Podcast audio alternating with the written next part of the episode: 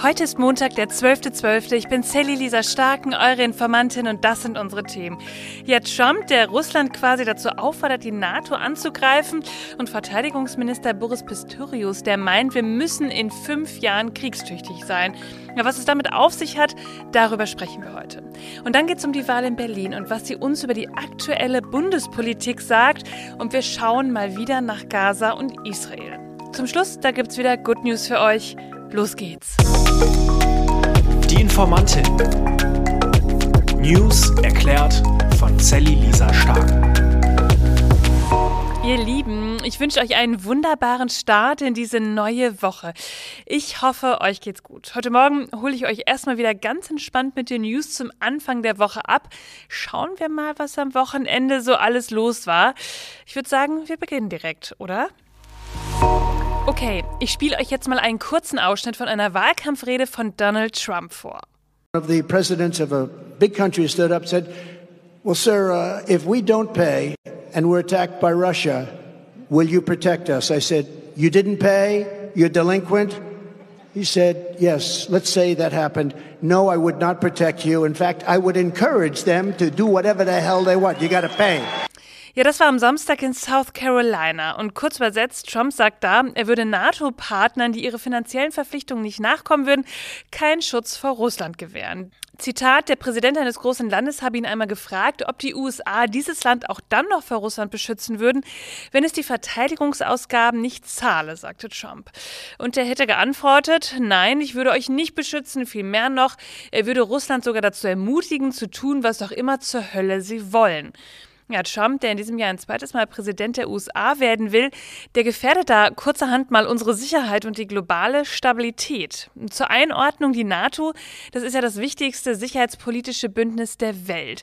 Das Bündnis verknüpft seit mehr als 70 Jahren Europa und Nordamerika und zwar zusammen in ihrer Sicherheit. Es steht für gemeinsame Sicherheit und Verteidigung. Die NATO versteht sich auch als Wertegemeinschaft freier demokratischer Staaten. Im Nordatlantikvertrag bekennen sich die Mitglieder zu Frieden, Demokratie, Freiheit und der Herrschaft des Rechts. Ja, und das wichtigste Prinzip der Allianz, das ist die kollektive Verteidigung. Die Mitgliedstaaten haben vereinbart, sich gegenseitig zu schützen und im Konfliktfall gemeinschaftlich zu reagieren. In der Beistandsklausel in Artikel 5 des NATO-Vertrags da ist festgelegt, Zitat, die Parteien vereinbaren, dass ein bewaffneter Angriff gegen eine oder mehrere von ihnen in Europa oder Nordamerika als ein Angriff gegen sie alle angesehen wird. Also nach dem Motto, alle für einen und einer für alle. Ja, und genau darauf bauen wir auch gerade, wenn es um Russland geht. Und das Weiße Haus von US-Präsident Joe Biden, die haben auch umgehend reagiert und gesagt, Zitat, Angriffe eines mörderischen Regimes auf unsere engsten Alliierten zu ermutigen, ist ungeheuer ungeheuerlich und vollkommen verrückt. Ja, es ist nicht neu, dass Trump die NATO an sich kritisiert. Er hatte damals als Präsident immer wieder den Rückzug aus dem Verteidigungsbündnis gedroht. Und nun eben das. Diese US-Wahl, die wird unser Jahr noch ganz schön bestimmen, sage ich euch. Und auch die NATO selbst hat darauf reagiert. NATO-Generalsekretär Jens Stoltenberg, der hat dazu gesagt, jede Andeutung, dass Verbündete sich nicht verteidigen werden, untergräbt unsere gesamte Sicherheit, einschließlich der Vereinigten Staaten und setzt US-Soldaten und europäische Soldaten einem erhöhten Risiko aus. Und jetzt fragen wir uns alle natürlich, wie real ist das gerade denn alles? Also, dass Trump hier so eine Aussage trifft, das verstörend, aber droht denn gerade wirklich Gefahr von Russland? Der deutsche Verteidigungsminister Boris Pistorius ist gerade dabei, Deutschland auf einen Konflikt vorzubereiten. In fünf bis acht Jahren könnte es möglich sein, dass Russland ein NATO-Land angreift. Das hat er zuletzt gesagt. Angesichts dieser Bedrohung hält auch der Generalinspekteur der Bundeswehr, Carsten Breuer, es für erforderlich, dass die Bundeswehr binnen fünf Jahren kriegstüchtig wird. Er sagt, Zitat, das heißt nicht, dass es dann Krieg geben wird, aber es ist möglich. Und Kriegstüchtigkeit bedeutet sehr viel mehr als Verteidigungsfähigkeit. Zitat, neben der personellen und materiellen Einsatzbereitschaft geht es auch um den nötigen Mentalitätswechsel, dem wir uns unterziehen müssen. Es brauche eine Gedankenwende sowohl in der Gesellschaft als auch vor und allem in der Bundeswehr. Ja, der Krieg in der Ukraine, der ist nicht immer in unseren Köpfen. Ganz oft holt uns der Alltag ein und wir vergessen für eine Zeit, was dort passiert. Trumps Aussage und auch Boris Pistorius haben uns hier in die Wirklichkeit geholt. Nicht nur bei uns gibt es gerade große Gefahren von Rechtsextremen, auch in den USA. Die Präsidentschaftswahl hat einen Einfluss auf uns. Und meine Meinung, wir müssen uns gegen all das verteidigen. Gut, dass wir uns vorbereiten. Werbung. Habt ihr euch eigentlich schon mal Gedanken darüber gemacht, was ihr so alles auf eure Haut lasst? Ich meine, man sagt ja immer so gerne, ich lasse keine toxische Beziehung in mein Leben, weder privat noch beruflich. Aber warum lassen wir das so oft auf unserer Haut zu? Ihr könnt euch vielleicht vorstellen, über was ich spreche. Und zwar über ja, das, was ihr meistens auf eurer Haut tragt. Ja, und dabei ist nicht immer nur das Problem, was für Chemikalien gerade in diesen Textilien sind, sondern wie besonders schädlich die eigentlich sind und auch der Umgang damit. Also stellt euch mal vor, zum Beispiel, es gibt Schwermetalle, die dafür da sind, dass Billigfarben farbecht bleiben. Ja, oder Chlorrückstände von Bleichen, das kann auch zu Hautirritationen führen. Ja, ist doch irgendwie mehr ein Grund, dass wir sowas vielleicht nicht mehr machen sollten, oder? Und ich habe euch dazu heute eine Alternative mitgebracht. Und zwar Detox Denim. Nachhaltigere Kleidung von Armed Angels. Hergestellt ohne gefährlichere Chemikalien, mit Bio-Baumwolle und recycelter Baumwolle. Und das ist ehrlich gesagt eine echte Alternative ohne gefährliche Chemikalien. Und ich meine, an Denim-Trends kommen wir so oder so dieses Jahr mal wieder nicht vorbei. Ich weiß nicht, wie es bei euch im Kleiderschrank ausschaut.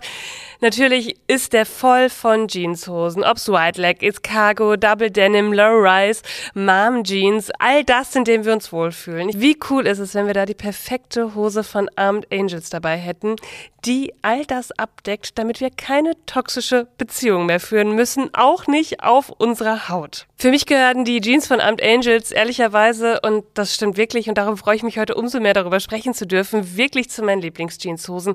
Ich muss ehrlicherweise sagen, ich besitze gar keine andere als die von Armed Angels. Ich habe die in schwarz, ich habe die in beige, ich habe die in allen möglichen Blautönen. Zu jeder Gelegenheit eine passende dabei. Und ich möchte sie auf keinen Fall mehr missen. Denn ich weiß genau, dass diese nachhaltigere Kleidung für mich das Richtige ist und vor allem auch für meine Haut.